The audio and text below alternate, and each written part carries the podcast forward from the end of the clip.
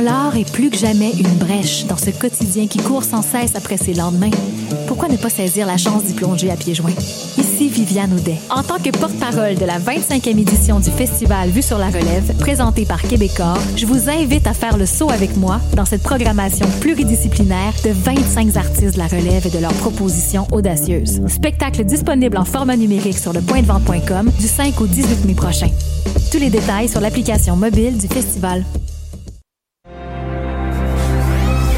Du 28 avril au 8 mai, c'est les rendez-vous Québec Cinéma. 11 jours pour voir 320 films en tout genre. Découvrez la programmation sur notre site et procurez-vous un passeport en ligne ou des billets pour nos présentations en salle. Votre cinéma s'ennuie sans vous. Il vous attend au rendez-vous Québec Cinéma.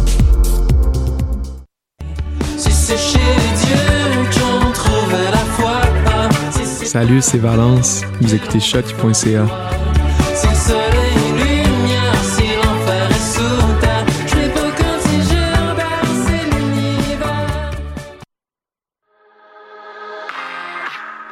Effréné, c'est facile d'en manquer des bouts. Restez à l'écoute, on est de retour pour vous faire un recap.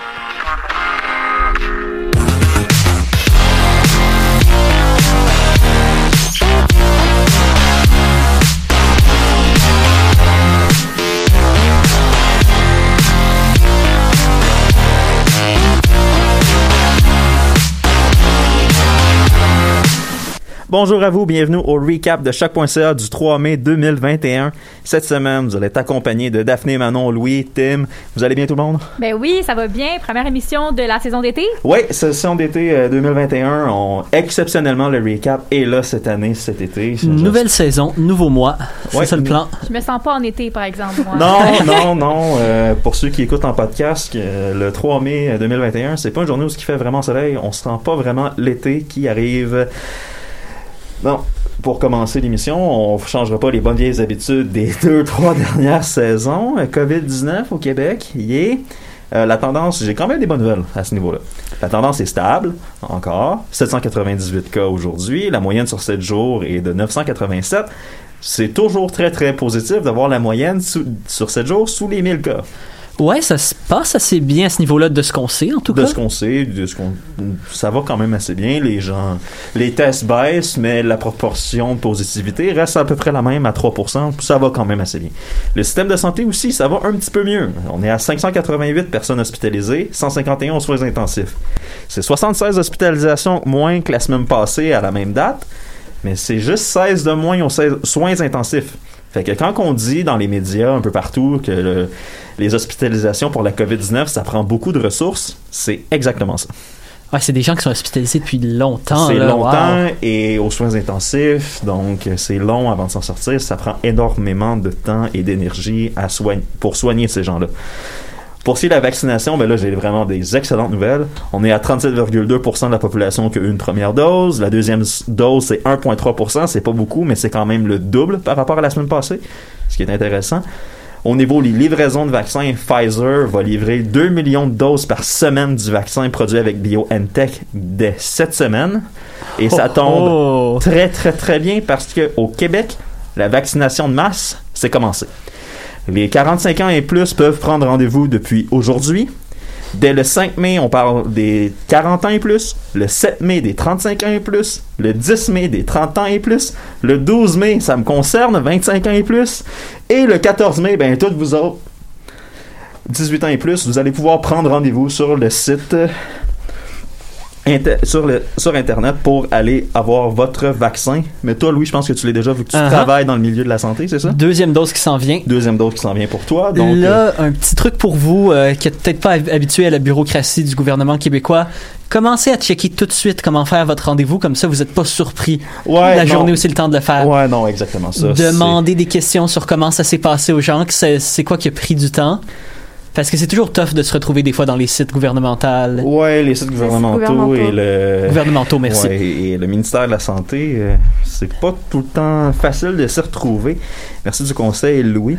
D'ailleurs, parlant du ministre de la Santé, Christian Dubé, lui, il est confiant que tous les Québécois qui veulent le vaccin auront une première dose d'ici le 24 juin. On maintient le cap là-dessus. Puis honnêtement, avec la vaccination de masse qui a commencé depuis, depuis vendredi passé, c'est une bonne nouvelle. J'ai confiance aussi avec la livraison de vaccins. tout le monde est- devrait être heureux normalement, non? Ah, pas nécessairement. On Oh, va y oh, revenir. on y plus- reviendra. On va y revenir plus tard à l'émission. On va rester sur une petite note, euh, une petite note positive, deux secondes d'ailleurs. Euh, notre euh, engin de vaccination en ce moment, j'aimerais ça mentionner qu'il ne roule pas à 100%. Non, en plus, c'est vrai. Si on avait plus de doses, on irait encore plus vite. Non, Depuis le départ, c'est ça qu'on dit. Tu sais, faites juste vous dire, si on se dit que ça va vite en ce moment, ça va aller vite en Titi. Ça va aller vite si euh, tous les En Titi. ouais, si tous les producteurs de vaccins nous donnent qu'est-ce qu'on est capable de distribuer. Pensez-vous que l'objectif qui était fixé à la base va pouvoir être respecté? Honnêtement, oui. Je pense que c'est possible. Honnêtement, oui. Je, je pensais pas qu'on allait pouvoir prendre rendez-vous pour la vaccination de masse dès maintenant. Et d'ici les deux prochaines semaines, ça va être tous les adultes. Donc euh, là-dessus, c'est très très très positif. Donc on s'entend là, c'est 24 juin, c'est quasiment deux mois pour une dose. Euh, Ça pourrait aller assez vite. J'ai bon espoir. Et s'il y a des retards, je pense pas que ça va s'étendre beaucoup. Mhm, Mais pour mon expérience personnelle aussi, une fois qu'on va se faire vacciner, c'est très efficace. Ça se fait très vite. Non, c'est- Bing bang, signe un papier, monte tes documents. C'est ça, c'est ce qui, c'est ce qui ressort aussi. Donc Ouais. là-dessus, je suis assez confiant que les objectifs du gouvernement vont être euh, respectés avec, euh, à notre plus grand bonheur, pour qu'on ait un été qui a de l'allure. Bon, on va passer maintenant à Daphné. Euh, depuis quelque temps, tu parles des impacts de la pandémie à l'international. Oui. C'est pas différent cette semaine. On va parler de l'Inde qui est frappée de plein fouet par la Ben, COVID-19. Exactement, on en entend parler depuis un moment. Je me suis dit que ça serait le, le bon, le- la bonne période pour aller creuser un peu plus. Donc là, je suis en mesure de vous donner des petites précisions sur ce qui se passe, comme tu l'as dit, à ce niveau-là. Alors, on commence par dire que le pays est frappé par une deuxième vague très fort. Bon, ça, je pense que j'apprends pas grand-chose à... Ça prend rien à, à vous autres, mais euh, ce que je peux dire, c'est qu'il y a un nombre record qui a été euh, recensé, euh, près de 400 000 cas en 24 heures. Ah, 400 000. 400 000. Oh là. On parle de 400 000 cas ici. Ah, je veux C'est un peu plus petit que la population de Québec, là. Un- ouais. Oui, exactement. C'est sûr qu'il y a plus de gens en Inde, mais quand même, aïe, aïe, aïe. Exactement, et euh, on, on, a- on parle aussi de euh, 3400 décès en moins de 24 heures. Alors, ça se passe pas très bien à ce niveau-là. Euh, et à l'heure actuelle, là, au, au bilan de, depuis le début de la pandémie, on est rendu à 19,9 millions de cas et Wow. 219 000 décès. Ouch. OK. Et là, ça va pas s'améliorant, comme tu dis. Euh, Non, vraiment pas. s- La situation euh, dans la population générale, ça donne quoi? Dans la population générale? Ben, dans la population générale, je veux dire, euh, les gens, est-ce qu'ils sont capables au moins d'aller se faire soigner ou quoi que ce soit? Ben c'est ça, je vais y revenir tantôt, mais euh, c'est pas un bilan qui est aussi lourd qu'au Brésil ou aux États-Unis. On s'entend qu'on n'est pas tout à fait dans la même situation. C'est, moins pire, mais euh, av- avant, d'a- avant d'aller dans le, du côté des, de, de tout ce qui est fait, là, euh, je voulais juste finir par dire que euh, les experts pensent que les chiffres sont sous-estimés. Ouais, Alors, ça, ajoute à la lourdeur. de Non, ce ça, ça c'est ma crainte aussi, Oui. parce qu'on s'entend que Mhm. avec la pauvreté qu'il y a en Inde, c'est pas tout le temps facile de d'avoir la vraie euh, l'image réelle de Non, qu'est-ce qui se passe euh, dans la société. Surtout que c'est pas indienne. tout le monde forcément qui va se faire tester, donc ça, ça ajoute des petits problèmes. Et euh, là, il y avait un confinement là, qui avait été instauré, là, il va être repoussé, ben, repoussé, il va être prolongé d'une Oui. semaine. Et bon. Au niveau des hôpitaux, j'en viens à ça. Alors, il y a des ruptures de stock énormes en ce moment, Oh. très de très problèmes de, de rupture de stock. Les hôpitaux sont submergés, mais euh, c'est ça. En fait, il manque de lits, d'oxygène, de médicaments. Il y a, vraiment, il y a rien. D'oxygène. Oui, ben de l'oxygène qui est nécessaire Les pour bonbonnes. aider les. Ouais, les ouais, bonbonnes non, mais parce qu'on parce que- s'entend d'oxygène parce que Mhm. pour la COVID-19, c'est que les gens ont besoin d'air et d'oxygène justement comme Pour pour, être traité. Donc, euh, ah, c'est pas bon signe. Mais euh, c'est ça, mais selon euh, l'ambassadeur allemand en Inde, donc Monsieur Walter G. Linder, les gens décèdent même devant les hôpitaux, dans leur voiture. euh, Dans donc, leur euh, voiture. Oui, dans leur voiture. Donc les gens n'ont même pas le temps d'accéder à un soin. Ils, ils meurent euh, avant, avant Ok, d'avoir. Ok, et dans leur voiture, ça, ça veut- en Inde, ça veut dire que c'est des gens relativement aisés. J'ose même pas imaginer c'est quoi dans les bidonvilles. C'est, c'est vraiment, c'est, c'est, non, c'est, la situation est vraiment très horrible. Par exemple, euh, on recensait que dans un hôpital euh, près de, ben, dans la capitale de New Delhi, là, il y avait 12 personnes qui étaient décédées justement, euh, en- en- qui, avaient- qui manquaient d'oxygène. Ils n'ont, pas pu avoir accès à, à l'oxygène nécessaire, donc ils sont juste morts sans recevoir aucun soin. Ça, c'est dans la même journée, dans le même hôpital. euh, donc, on, on est vraiment dans une grosse rupture de stock présentement. Et ils ont lancé des appels à l'aide parce Ben, qu'on s'entend j'imagine. qu'avec des problèmes comme ça, euh, un moment donné, il faut leur amener un non. certain soutien. Et j'espère qu'ils l'ont reçu parce que l'Inde a quand même fourni énormément de vaccins à la, dans le monde à cause de leur capacité de production. J'espère qu'au moins on est capable, en tant que société, de leur retourner la balle. Oui, ben c'est ça. Là, en fait, euh, ce qu'ils ont demandé, vraiment, c'est ça. C'est du matériel pour les hôpitaux. euh, en urgence. C'est vraiment des demandes d'urgence. C'est pas dans, dans trois mois, on en veut, c'est maintenant. Oui. Et euh, pour le moment, il y a 40 pays qui ont affirmé qu'ils allaient envoyer de l'aide à l'Inde, donc plus particulièrement de l'oxygène, parce que c'est vraiment ça le besoin actuellement. Euh, le Japon a prévu d'envoyer 300 concentra- concentrateurs d'oxygène, 300 respirateurs en Inde. Alors, ça va quand même aider, parce qu'on s'entend que 300 concentrateurs, ça peut quand même euh, aider plusieurs personnes. Là, c'est pas ça simplement... peut, euh, euh, ça voilà. peut permettre de produire de l'oxygène. Exactement. Une bonne Et nouvelle. Si on additionne tout ce qui a été prévu d'être envoyé, là, euh, on se rend à 550 installations de production d'o- d'oxygène, plus que 4, ca- euh, voyons, plus que 4000 concentrateurs d'oxy- d'oxygène, 10 000 bouteilles d'oxygène et 17 camions citernes hydrogéniques, euh, voyons, syrogéniques, voilà. Pas facile à dire. Pas facile à dire, non, c'est ça, c'est moi qui ai des problèmes de prononciation aujourd'hui. Euh, donc, et, et aussi des vaccins, donc pour le matériel et tout, donc à- le matériel nécessaire à la formation des vaccins et des médicaments. Donc l'appel à l'aide a été entendu, c'est une bonne nouvelle. On peut s'imaginer qu'au moins l'Inde va être capable de traiter ses patients. oui, ben Mieux. mieux parce que ça reste l'Inde, ça reste un pays qui est très peuplé. Au rythme où ça se passe en ce moment, je sais pas à quel point ça va vraiment euh, changer quelque chose. On verra en fait de ce qui va se passer parce que vraiment est-ce que tous les pays vont être efficaces? Ça on le sait pas mais à ce niveau-là il y a des pays qui ont déjà répondu à- euh, concrètement à l'appel à l'aide par exemple la France et l'Allemagne ces deux pays-là euh, ont envoyé de l'équipement médical la France pour sa part a déjà envoyé un avion cargo qui a atterri dimanche à New Delhi donc hier avec 28 tonnes d'équipement médical ça devrait quand même apporter Ah, c'est un début. C'est un bon Oui, début. c'est un C'est très bon. bon début quand même. Juste un, un- ça, c'est un pays. Donc, si tout le monde s'y met, on devrait peut-être atteindre euh, effectivement ce qu'on veut. Mais la, la cargaison comprenait aussi huit générateurs d'oxygène à grande capacité. Et euh, donc, c'est ça, ils peuvent fournir de l'oxygène médical à l'aide de l'air ambiant. Ça, c'est assez intéressant. Donc, euh, c'est ça, ça pourrait quand même soulager l'Inde, d'a- d'après ce que je vois, si, si, on, si tous les pays faisaient ça. euh, Ouais, et pourrait- si on est capable aussi hein, de Mhm. garder le contrôle sur la propagation, parce qu'on s'entend que si les cas montent de manière exponentielle, ça se peut qu'on travaille dans le vide. Mais au moins, ça pourrait aider les hôpitaux parce que ces euh, bouteilles d'oxygène-là pourraient se remplir à une vitesse de 20, 20 000 litres par heure. Ah, c'est bon. Oui, et en continu, là, vraiment, les centrales seraient euh, en mesure de fournir de, l'oxy- de l'oxygène pour un hôpital de 250 lits sans interruption sur une période d'environ 10 ans. Donc, même après la pandémie, hein, c'est quand même quelque Ah, chose de ça, souhaitable. c'est ça, c'est l'équipement qui va être capable de Mhm. rester et de... Oui, mais bon. il, y a, là- il y a quelque chose d'effrayant quand même de ce qu'on a vu avec l'Inde, c'est que c'est vraiment euh, un, ce qu'on appelle un des pires scénarios possibles Ah, qui s'est passé là-bas. Parce qu'il y a d'autres facteurs à prendre en compte avec ça, comme par exemple les facteurs économiques. Beaucoup de travailleurs en Inde font, font euh, certains travaux qui sont du day-to-day. C'est des travaux qui ne peuvent plus être faits s'ils sont confinés pendant une semaine. Exactement, exactement. Et après plusieurs confinements, beaucoup de gens là-bas ont pas la sécurité financière pour de- se confiner. pour se confiner. Ce qui fait une sorte de cercle vicieux de plus de confinement parce que moins de gens se confinent. C'est ça qui est dangereux dans les pays. euh, c'est ça qui est dangereux dans les dans les pays en, en voie de développement et dans les Mhm. pays qui n'ont pas vraiment euh, le- la capacité de, de, s'ils le veulent prendre un congé ou un petit euh, un petit lousse financier là, si je peux le dire comme ça qui permettent justement de prendre Ouais. une pause. Mais aussi les gouvernements ne sont pas les plus euh, im- impliqués dans la dans la surveillance là. Donc euh, c'est sûr que si le pays est vraiment, on- n'est pas dans, dans un régime où euh, les gens vont avoir des amendes et les gens vont euh, se faire euh, strictement faire payer 1000 dollars d'amende si jamais ils sont à moins de 2 mètres. Non, Surtout eh, que, est-ce que c'est possible d'être à moins de 2 mètres quand tu es dans une, quand quand t'es il y a dans un pays 1,3 comme milliard de l'Inde? personnes dans le pays, c'est plus difficile un petit Oh peu. oui. La, densité de la population, pardon, Ça pose problème. Au Québec, on est, on est choyé à ce niveau-là. Je trouve, euh, Mm. on, est, on a quand même de l'espace, on a quand même euh, la capacité physique d'être à, à une distance raisonnable. On a l'approvisionnement. Donc, en Inde, on est vraiment loin de ce scénario-là. Ah il y a oui. beaucoup de gens, il n'y a pas d'équipement, les hôpitaux sont surchargés, puis les gens meurent.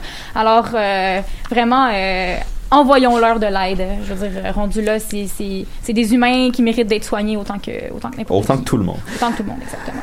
Mais merci beaucoup Daphné. Euh, ça fait, oups, ça fait, euh, c'est intéressant d'entendre qu'est-ce qui se passe ailleurs dans le monde par la co- à la Covid 19. On souhaite à l'Inde le meilleur.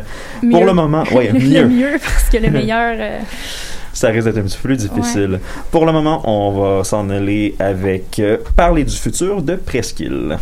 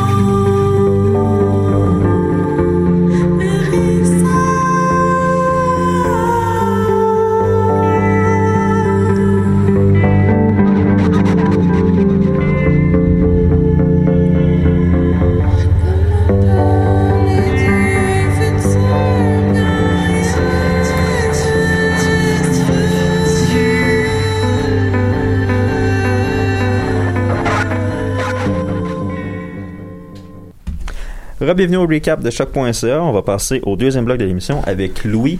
On approche tranquillement du 1er juillet, des déménagements, des, des signatures de bail et tout ça. Alors que la métropole montréalaise est au plus fort d'une crise de logement. Ouais, euh, crise pour certains.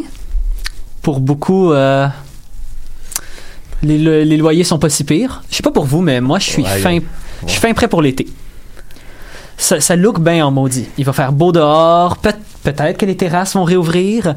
Euh, J'ai un guide de mixologie pour faire des drinks bien frettes. Je déménage. T'as t'as réussi à trouver? J'ai réussi à trouver. J'ai été chanceux Dans ces cas-là. Dans quelle région? Saint-Henri. Saint-Henri. Ok. Super beau coin. près- Tu sais, vraiment me sentir dans le cœur de Montréal. Ben oui. Mais vous le savez, la crise du logement, c'est un sujet hyper chaud et d'actualité. Tellement d'actualité que ça fait plus que 10 ans que c'est d'actualité. Ouais, non, c'est. Ouais. C'est comme un est- peu constant, là. On, est On, ironise un peu, mais c'est pas drôle. Non, hein? Et ça fait une couple de semaines qu'on qu'on cogitait avec l'idée d'en parler, mais après les commentaires de François Legault mercredi passé, on n'a vraiment plus le choix. Non. À l'Assemblée, après s'être fait pousser par Manon Massé, notre premier ministre dit un logement, c'est autour de 500 à 600 dollars, mais ça peut vite monter à 10. Il a ensuite reconnu la présence d'un manque de logements, sans dire que c'était une crise, Ok, oh, ouais. Continue. mais a dit que les gens devaient être capables de faire avec les moyens du bord, que quatre étudiants peuvent bien se mettre ensemble et survivre avec les moyens du bord et que c'était possible. Euh, C'est pas parce que quelque chose est possible que c'est une bonne idée. Il faut toujours se rappeler de ça. Ouais, puis c'est surtout moi où ce que j'accroche, c'est euh, quel appartement à 500 à 600 dollars par mois à Montréal? Quel? Quel? Genre, je- Euh, je sais pas, je pense qu'il y a une poubelle près de ma ruelle qui est. Ben, c'est ça, sérieusement, c'est, c'est ridicule. là. Même les gens qui louent leur sous-sol sont, ils chargent plus que ça. Comment? Ceux qui l'ont entendu, vous l'avez probablement trouvé bien cave de dire ce genre d'affaires-là. Presque tout le monde, médias et politiciens de l'opposition, a commencé à prendre un terme pour décrire le commentaire de notre dinosaure en chef, déconnecté. Ben, c'est un peu ça. hein. Bon, là, euh, je vais juste faire une parenthèse ici. Est-ce que ça se peut que François Legault ait pas suivi le dossier du, du logement à cause de, je sais pas moi, ah oui, tiens, la pandémie? Absolument. Oui, c'est- oui, c'est- ça, une je option, ouais. Fait que là, là-dessus, je veux pas trop lui lancer la pierre, mais dis pas, dans ce temps-là, abstiens-toi de dire des conneries. Ben ouais, puis c'est il y, a- quelque chose d'un peu insultant à voir l'offense du premier ministre qui, qui était outré par ce genre de commentaires là. Puis ça nous amène à une discussion intéressante sur le sujet. Est-ce que le premier ministre est déconnecté de la vérité? Est-ce qu'il n'a juste pas eu le temps de suivre, suivre le dossier? Ou comme chaque fois que la CAQ est présentée à un problème social, choisit d'ignorer le problème pour pas avoir à dealer avec Ouais, moi, je pense qu'il est plus là le problème. Ou est-ce que c'est peut-être les trois en même temps?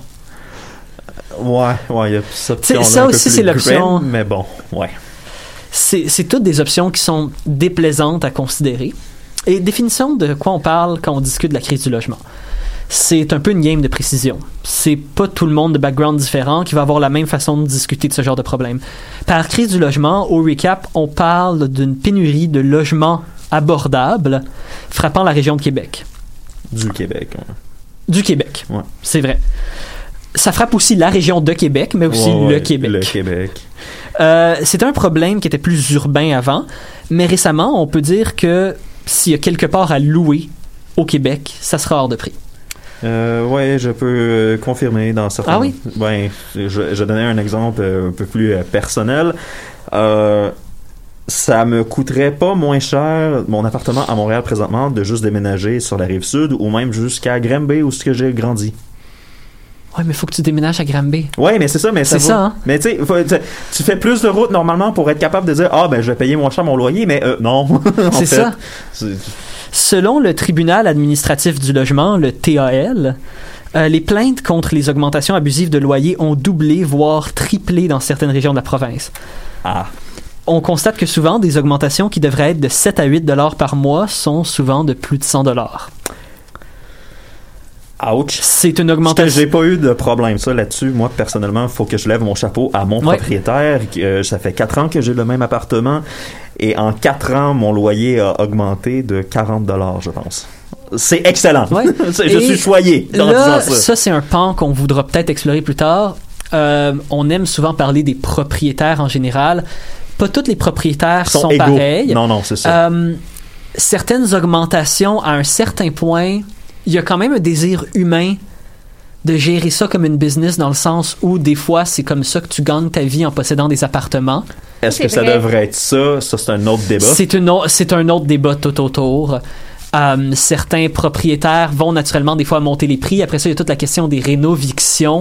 Ça, c'est. Mais il y a aussi l'effet que les gens vont profiter du marché. Si tout est cher partout, tu vas profiter du fait que c'est cher partout. Tu vas dire, ben moi, je vais être aussi cher que les autres.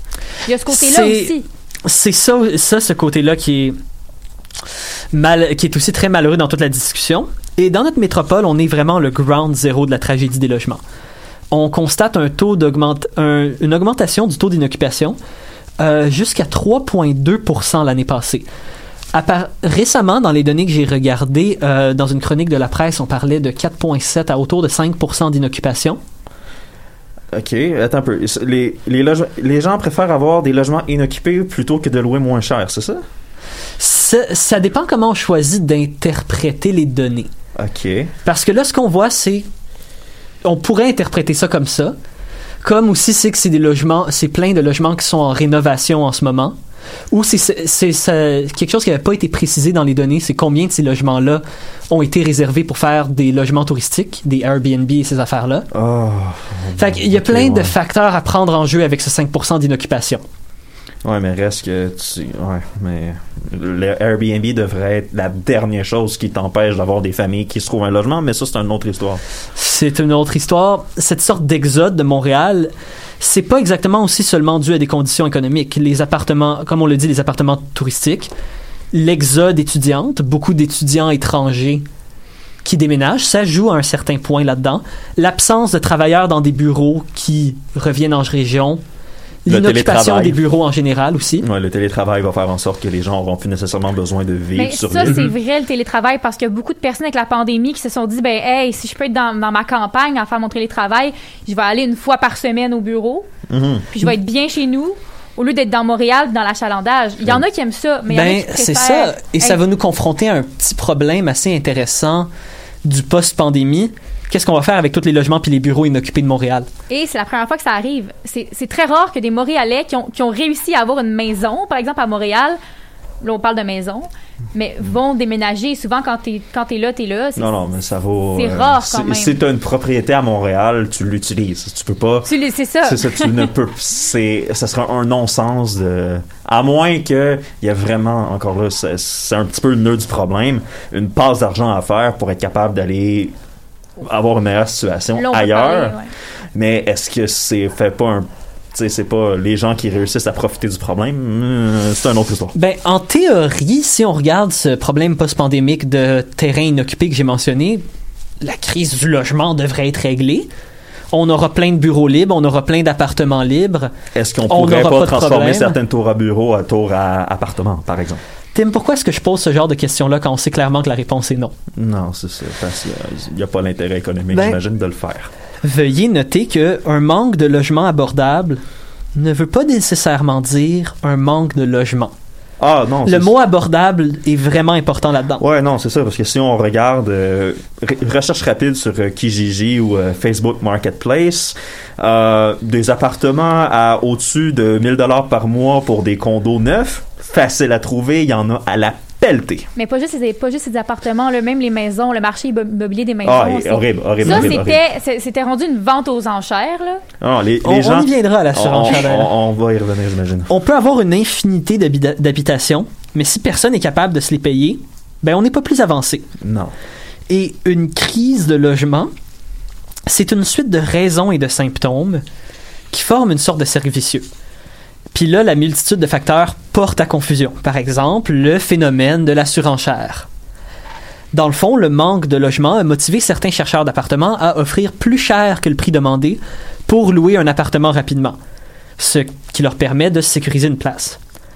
Étant donné le manque de place et les difficultés économiques, c'est une solution qui fait l'affaire de certaines personnes. Le propriétaire fait plus que prévu, la personne paye plus cher mais a son appartement plus vite. Sauf que ça, c'est si on oublie le fait que permettre aux gens qui ont plus d'argent de s'établir plus vite, ça, ça exacerbe un peu le problème des logements non abordables. Exactement. C'est ça, c'est- là, on parle des appartements, mais le marché immobilier, comme Daphné disait, c'est le même principe. J'ai des amis personnels qui ont regardé pour, par intérêt pour des propriétés des maisons parce qu'au niveau professionnel et personnel, ils sont en parenthèse rendus là, même si j'aime pas l'expression, c'est un peu ça.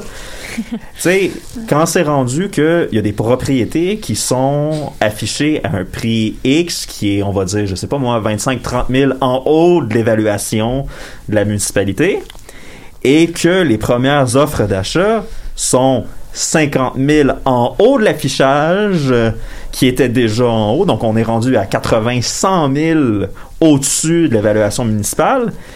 Et on dit, ah, je le ferai pas inspecter, c'est pas un problème pour moi, je vais dealer avec les conséquences. Mais, Mais c'est dangereux en plus pour les même les gens qui achètent ça.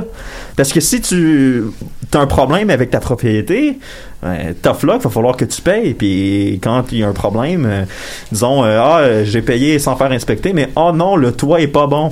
Mais l'affaire, c'est que les gens rendus là, euh, ça- leurs maisons se vendent. C'est ça qui est impressionnant. Ils se vendent Ouais, à des prix parce que les gens la veulent tellement, la maison, qu'il faut quasiment que dans ton budget, tu un 100 000 de plus. là. Ouais. C'est peut-être un peu exagéré, mais même Ah, pas. non, c'est c'est même pas pas exagéré. exagéré. C'est C'est pas même un Cette petit année. peu conservateur. C'est C'est ça. ouais, c'est ça. Cette année, c'est même pas exagéré. Ben ça, c'est vraiment cette année là que c'est à ce point-là depuis la pandémie, comme avec l'exode justement de Montréal. C'est ce genre d'affaires-là qui arrive, mais c'est c'est rendu, c'est ça, une vente aux enchères, ça Ben fait oui. bon sens. Et la surenchère, c'est un exemple de facteurs et de symptômes. C'est un résultat direct de la crise qu'on parle, mais en même temps, c'est un Moses d'amplificateur. Et c'est une multitude de ces exemples-là qu'on voit. C'est une chaîne de cercles vicieux qui nous mène à des conditions effrayantes. On peut penser aussi aux multiples campings qui apparaissent chaque trois mois. Ouais, dans, le- dans les parcs de Montréal, ouais. C'est un symptôme direct du manque d'habitation abordable pour tous et des réactions absolument mal adaptées des gouvernements locaux. Hmm. Si on fait juste débarrasser les campings et demander aux gens de partir, on règle nullement le problème de il n'y a pas assez de logements abordables à Montréal. Non, c'est sûr. D'ailleurs, à titre informatif, ça a été vraiment chiant de faire des recherches là-dessus.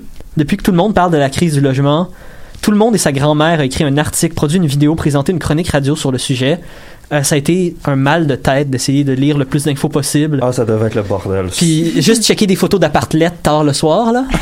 oh non! Je sais pas si c'est des recherches, mais on, on Une va Ben, dire. un peu. C'était pris combien de temps d'avance pour faire cette chronique-là? Une Ben, semaine. Une semaine, c'est Ouais, ça? mais ça fait longtemps que tu cogites le Ouais. sujet, C'est donc vrai, euh, c'est quand un sujet bien préparé avec beaucoup d'informations euh, prises et cueillies un peu partout. Ben, pour- Je veux qu'on se dise une chose, c'est que c'est un problème large qu'on peut, comme on le dit, on peut pas seulement le mettre sur tous les propriétaires qui runnent leur logement et qui essaient de tirer un profit. Non. C'est une situation où une multitude de lois ont fonctionné comme des zones grises permettant l'abus de certains propriétaires et de géants immobiliers.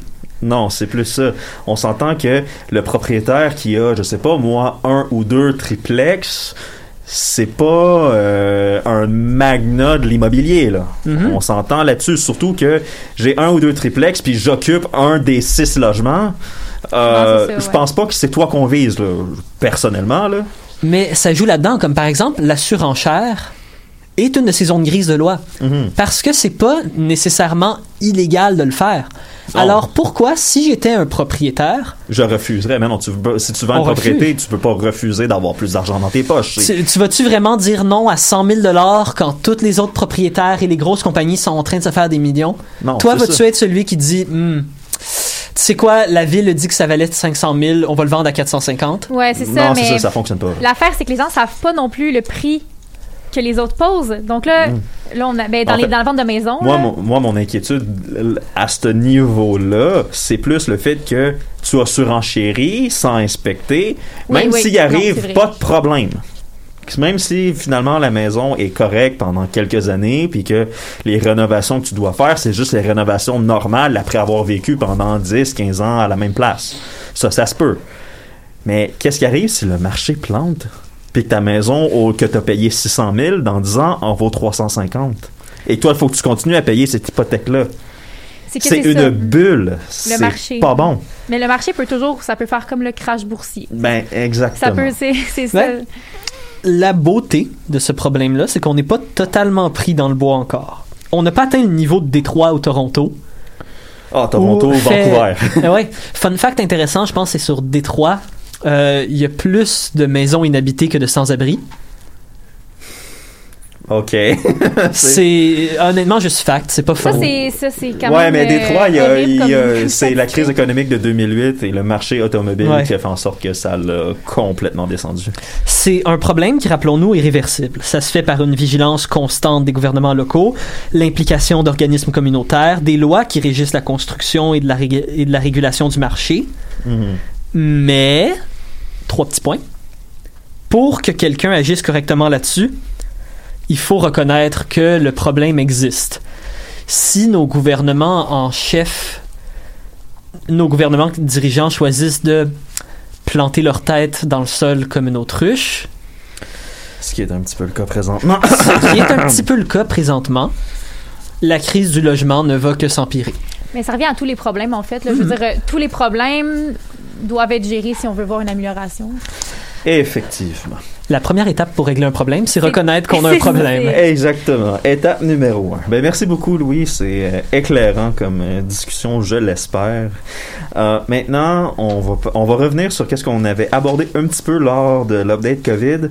J'ai dit que ah, ça allait bien, malgré il y a quand même beaucoup de positifs qui entourent la situation pandémique au Québec. Euh, il y a quand même un certain ras-le-bol des mesures sanitaires qui se fait sentir. Mais on l'a vu samedi dernier à Montréal. 30 000 personnes qui ont manifesté samedi contre ben, à la fois les mesures sanitaires comme le masque, le confinement, le couvre-feu, les fermetures de restaurants et bars, la possibilité d'un passeport sanitaire. Ouh. Et aussi, et ça c'est le point où ce que je décroche le plus, contre la vaccination. Enfin, c'est ce que je présume. Parce que ces hurluberlus-là ont bloqué le stade olympique, qui est un des principaux lieux de vaccination de la métropole. Ça, c'est assez Donc, évocateur. ils veulent pas de mesures de confinement, mais ils veulent pas Ils veulent la aussi- façon qu'on enlève ces mesures de mesures-là. Ouais, ben e- exactement. Ça a forcé les autorités à condenser les rendez-vous cette journée-là et aussi à les déplacer dans d'autres cliniques de vaccination de la ville. Y a-tu des violences policières dans cette manifestation-là? Euh, sur 30 000 personnes, il y a eu 28 constats d'infraction et 4 arrestations, je pense. Quatre arresta... C'est drôle parce qu'en 2012, il y avait La une- manifestation hein? anticapitaliste qui a eu lieu juste après, il y avait 10 fois, 30 20 fois 30 moins de monde et il y a eu plus de, ben, probablement plus de casses aussi à Il y a probablement eu un peu plus de cas. Ça, c'est Ça, on va le reconnaître, là. on Ben s'entend que la- le groupe de manifestants anticapitalistes est un petit peu plus... euh, Euh, rock'n'roll. on, ouais, c'est ça. On va dire rock'n'roll que les, les gens qui manifestent contre les mesures sanitaires. Mais moi, mon principal problème avec tout ça, c'est que tu peux manifester, tu as le droit de manifester pour ce que tu veux. On est en démocratie, tu as le droit de parole, ça, ça me va. Mais qui tu veux influencer réellement? Le gouvernement, right? On s'entend. Va devant le Parlement à Québec, parce que tu peux pas aller devant celui euh, à Ottawa, la frontière avec l'Ontario, c'est un petit peu sketch. Ça, je comprends va à Québec, tu sais, je veux pas faire un pas dans ma ville, mais va aux bons endroits, tu sais, au pire, au lieu, mais même, mieux que ça, à la place de toutes vous déplacer dans un tapon en pleine pandémie, restez en petit groupuscule, puis allez manifester devant chaque bureau de comté de votre région respective pour influencer les supposés décideurs Mais- politiques, ça aurait un peu plus. Tim, juste le fait que ces gens-là manifestent à la fois contre le vaccin et contre les mesures, je pense Ouais, pas je, que c'est je sais, organisé. là. je, je sais, on s'entend, on fait pas, on, n'a pas face à des lumières, puis ça, je suis parfaitement conscient de ça. Mais, tu sais, faites juste pas faire suer les gens qui veulent se protéger, puis le système de santé qui va être obligé de s'occuper de votre damas, là. Ben, c'est Moi, il est plus là, c'est mon problème. toujours une question malaisante. Comme par exemple, au, au recap, on a raidé cette ligne-là solide. Critiquer certaines des mesures de confinement à un certain point, c'est valide. C'est normal d'avoir ce genre de conversation-là. Sauf que la problématique avec ça, c'est que c'est une glissade très très vite dans les territoires du conspirationnisme Ouais, et de- non, c'est ça. du déni c'est de la co- Comment je science. pourrais bien expliquer ça? Euh, Il y a une différence entre dire que le gouvernement est pas nécessairement euh, à l'affût de qu'est-ce qui s'est passé dans les écoles avec la qualité de l'air. Ça, c'est une chose.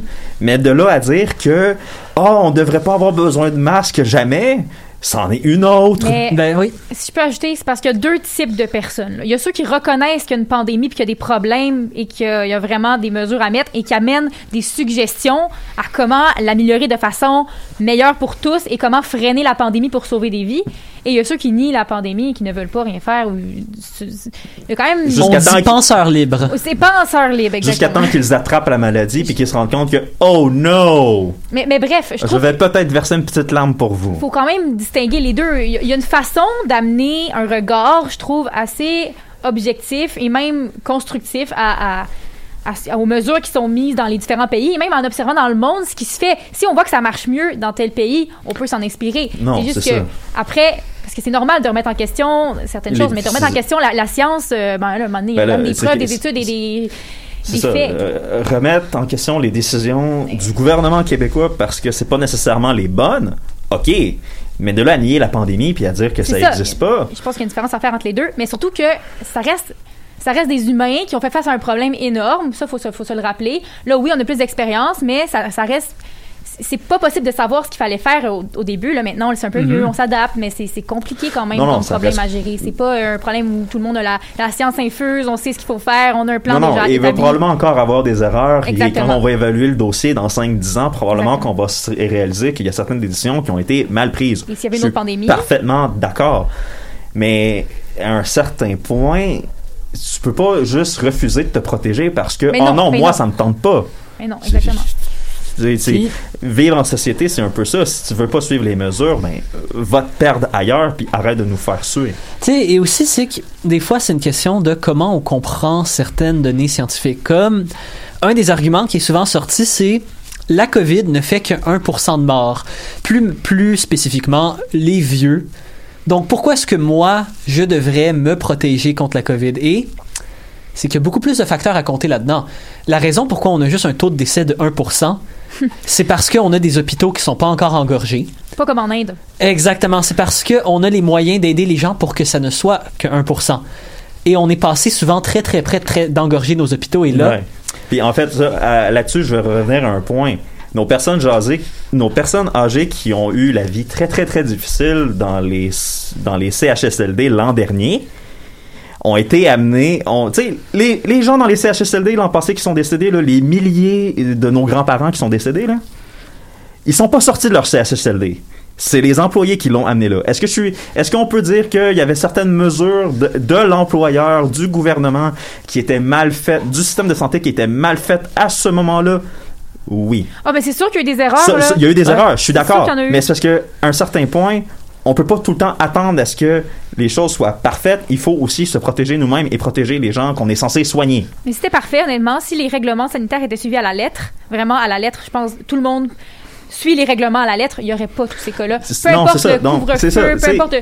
Juste les masques, là. Si tout le monde mettait vraiment un masque, si les gens mettaient un masque dehors, si, les- si c'était toujours, toujours suivi à la lettre, si les gens désinfectaient tout, je pense qu'il y aurait quand même une bonne réduction des cas déjà là. Mais Bon, on, est, on pire. est des humains, ça arrive des oublis, c'est des choses. Ça aussi, faut le prendre en compte. Oh, un oui. oubli, ça se peut, surtout au début. Maintenant, c'est rendu dans notre routine un peu plus. Mettre c'est masque quand on sort, mais euh, au début, c'était quand même de l'implanter. Juste de savoir que, moi, ça m'avait dit en novembre, de- pas dernier, mais de, de- 2019. 2019, on m'avait dit, on, tout le monde va avoir des masques et tout. J'aurais trouvé ça bizarre un peu dans le sens où on n'est pas habitué à ça. Mais après, avec le recul, là, on se dit, bon, OK, tu sais, on, on est rendu habitué, on le fait, tout le monde met son masque. Ça, ça va me faire bizarre On le jour où on va les enlever. là. Quoi? Non, c'est- on a, on a bien survécu malgré Non, tout. ça. On a survécu, oui, oui, on, on s'en sort. euh, c'est... Non, c'est ça. On s'en sort, puis je pense que le rendu là, euh, il va juste falloir faire confiance à la campagne de vaccination qui continue et il n'y a pas il a pas personne qui souhaite que ça continue. Donc, euh, faites juste être un petit peu patient. Là, là, on, on- c'est pas une expression que j'apprécie particulièrement, là, la lumière au bout du tunnel. Mais c'est littéralement la situation dans laquelle on est présentement. Là, on est capable, les adultes être capables de prendre leur rendez-vous d'ici deux semaines. Mais est-ce qu'on n'est plus en suspens, là? Parce que là, on l'a, le vaccin. Avant, il y avait un... Donc, là, juste un petit peu de patience, là. Juste, faites juste attendre que le gâteau lève, puis qu'il sorte du four, puis après, on va tout être capable de le déguster, là.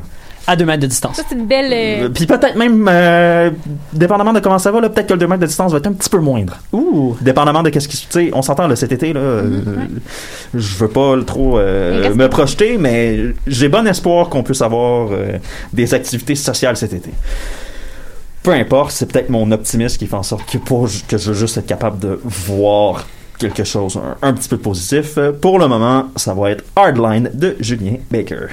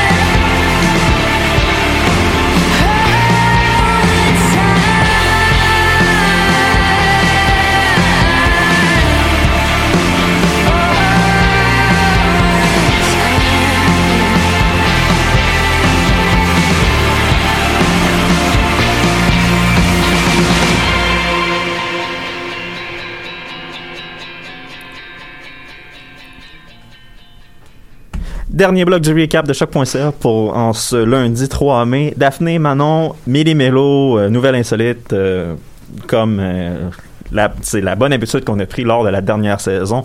Et on changera pas une formule gagnante. Allez-y. Ben oui, ça commence avec le principe des nouvelles sérieuses d'abord.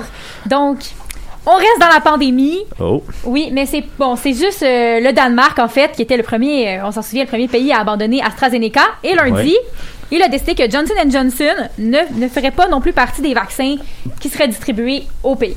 Pour la même raison qu'AstraZeneca, parce qu'ils ont eu des problèmes de Oui. thrombose et Euh, de caillot sanguin. Je peux, je peux préciser un petit peu le, lequel. Ben c'est ça, c'est le VITT. Ça, c'est un type rare de thrombose qui est justement lié à l'injection de sérum. Et donc, d'après le Danemark, ce serait suffisant euh, pour dire non au vaccin.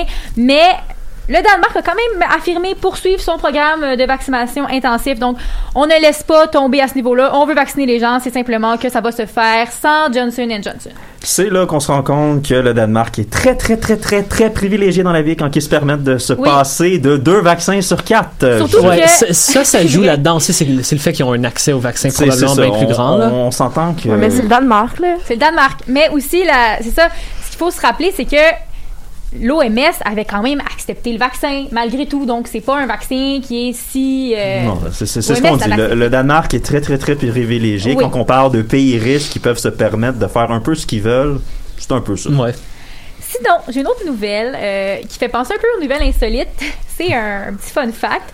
Donc, depuis le début de la pandémie, les, les Canadiens ont eu apparemment une tendance plus forte à observer le ciel euh, pour, parce que, bon, c'est agréable de regarder les étoiles et tout. On attend le moment inévitable où nos chefs aliens viennent nous prendre. Exactement. C'est surtout ça. c'est exactement ça. Ah. Donc, euh, d'un côté, ça a augmenté l'intérêt pour l'astronomie. De l'autre, les appels au 911 ont augmenté. Oh, Alors, really? Attends, attends, attends. 911, Oh, C'est quoi le rapport? Ben, je vais préciser, mais c'est ça, c'est que euh, les centres de l'Alberta euh, de répartition, là, quand ils reçoivent un appel au 911, ont reçu euh, l'année passée 900 000 appels au cours de l'année. Et dans ce nombre d'appels-là, il y en avait plusieurs que c'était justement pour ça, là, la présence d'OVNI. Donc, Bruh! ouais, Non! mais... euh, Qu'est-ce que la police va faire contre un ovni anyway? Mais, mais c'est ça, mais c'est que là, euh, d'après euh, Tracy Duval, la directrice des opérations par intérim de Red Deer, explique qu'il y a beaucoup d'appels à ce sujet-là qui surviennent après les lancements des satellites euh, de SpaceX, par exemple. Donc les gens pensent que c'est un ovni et nanana. Mais, euh, mais bon, malgré, malgré tout ça, c'est facile pour eux d'expliquer aux gens, ouais, non, on a un vaisseau, ben, on a un SpaceX qui a fait un, Un lancement. Un lancement, satellite, euh, c'est Tu ça? veux qu'on fasse quoi? Arrête de prendre la ligne de Mais- quelqu'un qui a vraiment besoin. Ouais, la Exact. police montée sont sur des chevaux, là. Ils vont, pas- ils vont pas l'attraper, Ils vont pas l'attraper, non, exactement. Mais euh, malgré tout, il y a certaines personnes qui sont absolument convaincues là, que des extraterrestres sont en train d'a- d'aller chez, chez eux par infra- infraction et que leur vie est en danger. Bon, ces gens-là, je ne sais pas d'où d'où ils tirent leurs sources, mais quand même. hein. J'espère que l'Alberta a des bonnes ressources en santé mentale. J'espère aussi, parce que vraiment, c'est quand même euh, spécial comme phénomène. Je pensais pas que ça aurait augmenté les appels au 911, la pandémie. Ça va loin Ben non, quand même. oui, non, euh, que, que la pandémie a- augmente les appels au 911. Ben oui, mais en raison- oui, mais en raison en des- raison des ovnis, come on, man! Ouais, non, c'est. C'est quand même spécial, parce que ça, effectivement, les ambulances ne peuvent pas faire grand-chose pour un. Mais bon, tournons-nous maintenant du, du côté d'une petite baleine qui a été euh, égarée. Donc, une petite baleine grise qui s'est égarée et qui a été la- pour la première fois sur les côtes françaises. Oh! Ouais, donc plus précisément le long de la Méditerranée française. Mais qu'est-ce que ça fait dans la Méditerranée? Ben, c'est ça, justement. Ouais, that's not good. c'est ça, c'est que c'est un petit baleineau là, d'une quinzaine de mois qui, qui s'est- qui s'est perdu. Alors, il a été vu au Maroc, en Italie, dans les dernières semaines, donc à Naples, puis à Rome, puis à Genèse. Donc, le- c'est ça, c'est un beau petit, un beau petit baleineau là, qui s'est euh, qui s'est perdu et qui serait en train d'essayer de regagner son habitat naturel dans le Pacifique Nord. Alors, il est quand même un petit peu... Il est très, très Il est loin. Il est rendu loin, mais je me demande Mais pourquoi. les on films fait- Home Alone sont vraiment devenus bizarres récemment. Oh, C'est ça, ouais. C'est, c'est, euh, mais là, on parle d'un petit baleineau, là. Mais euh, quand même, je, je me demande pourquoi il n'y a rien qui est fait pour l'aider. Mais pour l'instant, euh, il est en bonne santé, il est un petit peu maigre parce qu'effectivement, son alimentation ne correspond pas vraiment à ce qui est présent dans la Méditerranée parce que c'est ça euh, normalement c'est ce cette baleine là se nourrit d'invertébrés qui se trouvent dans les sables vaseux qui sont assez rares dans cette région là alors j'espère qu'il va quand même réussir à retrouver son chemin pauvre petit euh, qui est perdu, mais bon. On le souhaite ardemment. Mais ça serait bien quand même qu'il fasse quelque chose pour l'aider, pas- je suis pas convaincu que. Hmm, Je pense pas. Je Je pense suis pas pas. J'ai- convaincu que ce soit une bonne idée non plus. Ben, Ben, de enfin. l'amener au bon endroit, de l'amener dans, dans, dans ouais, mais est-ce que c'est possible? C'est plus ça le problème. Au niveau logistique, au niveau écologique, puis au niveau de la. C'est une baleine. C'est- ça. C'est une baleine, c'est c'est- sûr que c'est compliqué. Mais bon, c'est ce qui conclut mon petit méli-mélo. Alors, ça finit, c'est quand même moins négatif que, que ce qu'on avait vu dans certaines semaines où euh, c'était moins, euh, moins positif. Là, ça finit quand même. euh, bon, espérons que le baleineau se retrouve. C'est bon. Mais merci beaucoup, Daphné. Manon? Oui, euh, ben, je pense que je vais y aller avec mon sujet euh, un peu secret. Là. Ok. Secret. Euh, ouais, Secret. Ah oui, c'est vrai. Tu nous avais Ouais. dit hors d'onde qu'il y avait un sujet que tu voulais pas qu'on fasse de recherche dessus. Ok. c'est ça. T'aurais juste pas dû nous le dire, puis on n'aurait pas pu faire de recherche. Ouais, mais c'est parce qu'il fa- fallait que vous sachiez. Ok, En ok, tout ok, cas, ok, bref. ok, ok. Continue. Lance- Euh, c'est ça. Fait que je me dis que vu le temps, je vais y aller d'abord avec ce sujet-là parce que je pense qu'il va vous faire réagir. Je vais commencer par une question. Combien de temps pensez-vous qu'il faudrait pour compter le nombre de bulles dans votre bière? Qui a compté les bulles dans sa bière? Qui, qui vous a mis là-dessus? Qui là? a, a fait une étude sur ça? c'est ça la question. Ok, quel alcoolique a aussi un doctorat en mathématiques qui a trouvé la formule pour faire ça? Ça là? soulève beaucoup d'autres questions, Manon, cette question-là. Alors, en allant vite, ça, il faudrait plus d'une semaine, le tout sans dormir.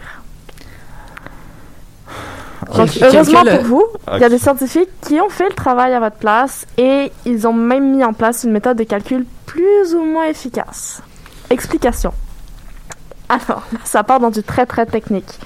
Il faut savoir que la formation des bulles dépend non seulement de la nature du liquide, mais aussi de la température, de la forme du verre, de la quantité de liquide ou de la pression ambiante. Donc ça en fait des choses à prendre en compte. Oh. Pour vous donner un exemple, Gérard Liger-Veller, le principal auteur de l'étude, explique que 100 ml de champagne, donc là on parle de champagne, versé directement au milieu d'une flûte orientée verticalement, va contenir environ 1 million de bulles, mais que du champagne servi plus doucement en versant le long de la paroi de la flûte, qui elle est inclinée, euh, ça donnerait des dizaines de milliers de bulles en plus. Mais, comme, cette, ça, cette, cette- ce comptage-là servait à quoi à la base? Est-ce que c'était juste- gagné un prix Ig Nobel. Ouais, c'est ça. C'est- Je pense que la pandémie, euh, voilà. Ouais, ben c'est ça, c'est ce que j'ai dit. A gagné un prix Ig Nobel. Pour ceux qui savent pas, les Ig Nobel, c'est des prix, c'est le contraire des prix Nobel. C'est j- remis à des études scientifiques qui littéralement ne servent à rien. Et ça, c'est un très très bon candidat. Effectivement. C'est de toutes les nouvelles insolites que j'ai entendues, c'est de loin C'est pas l'une fini. des plus. in- C'est pas fini. C'est pas fini. Pour mettre les choses un peu plus au clair, je vous rappelle ou je vous apprends plutôt que les bulles apparaissent lors du processus de fermentation alcoolique durant lequel les sucres se transforment en alcool sous l'action de levure. Oui. Donc ce processus, il produit du dioxyde de carbone ou du CO2 pour les intimes. Euh, et c'est ça, en fait, qui va donner le côté pétillant à la boisson, que ce soit de la bière, que ce soit du champagne, Mhm. peu importe, c'est ça le processus des bulles. Donc ceci étant dit, ou plutôt su, là, il reste à savoir comment compter les bulles. Donc Gérard Liger-Beller et sa collègue, ils ont d'abord mesuré la quantité de CO2 dans une bière blonde, pour ceux qui vont me demander, parce que je sais que vous allez me demander, c'était de la Henken. Ah, Donc-. Dans cette bière-là, euh, ils l'ont versé dans un, dans un verre incliné pour préserver le CO2 et euh, environ à une température de 7,22 degrés Celsius. Bon, une bière froide. Parfait. C'est ça.